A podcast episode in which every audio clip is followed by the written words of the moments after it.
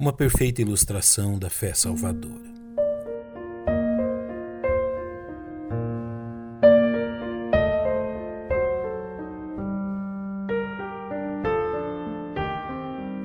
Os leitores atentos da Bíblia encontram no sétimo capítulo do Evangelho de Lucas o maior dos milagres de cura relatados nos Evangelhos. Com apenas uma palavra, sem ter visto ou tocado no enfermo, o Senhor restitui a saúde ao servo de um centurião romano. A enfermidade deixou o enfermo mediante unicamente a palavra de Jesus Cristo, demonstrando cabalmente o poder de Deus agindo por meio do Nazareno. Porém, há outro fato que nos chama a atenção nesta narrativa de Lucas, que além de Jesus, do centurião e seu servo, envolve também os anciãos judeus que levaram a petição a Jesus. Cada um destes personagens baseou seus argumentos em uma virtude, a fim de obter a cura do servo enfermo, argumentos que revelaram o que havia em seus corações.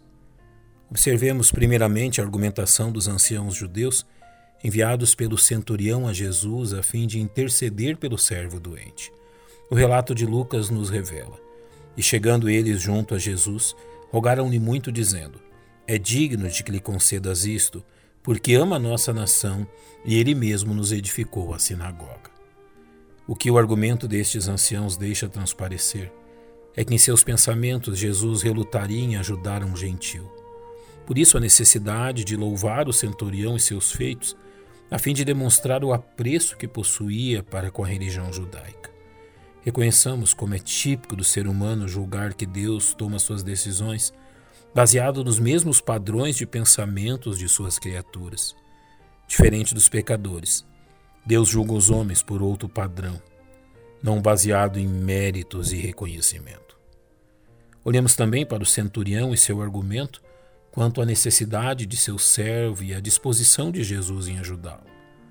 Lucas registra que o centurião, ao saber que Jesus vinha a seu encontro, enviou alguns amigos a fim de impedi-lo, dizendo: Senhor, não te incomodes, porque não sou digno de que entres debaixo do meu telhado.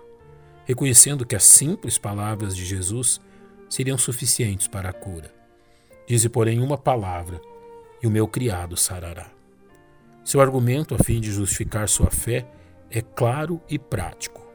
Porque também eu sou homem sujeito à autoridade.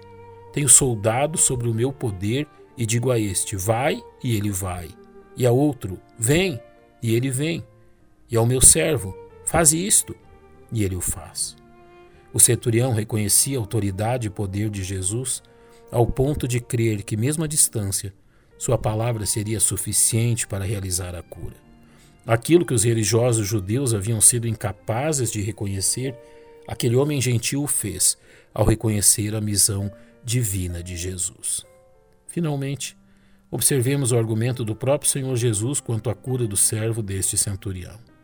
Maravilhado diante da atitude deste homem gentil, Jesus diz aos que o acompanhavam: Digo-vos que nem ainda em Israel tenho achado tanta fé. Diferente dos anciãos, Jesus ressalta a fé como causa da bênção alcançada. Em nenhum momento Jesus levou em conta a propagada dignidade do centurião romano e suas benesses para com a religião judaica. Sua ação para com este homem baseou-se unicamente em um relacionamento de reconhecimento e confiança que nele foram depositadas. Que reconheçamos nesse relato de Lucas um dos pilares do Evangelho e da relação entre os homens e Deus, revelada pelo apóstolo Paulo em sua epístola aos Efésios. Porque pela graça sois salvos por meio da fé, e isto não vem de vós, é dom de Deus, não vem das obras para que ninguém se glorie.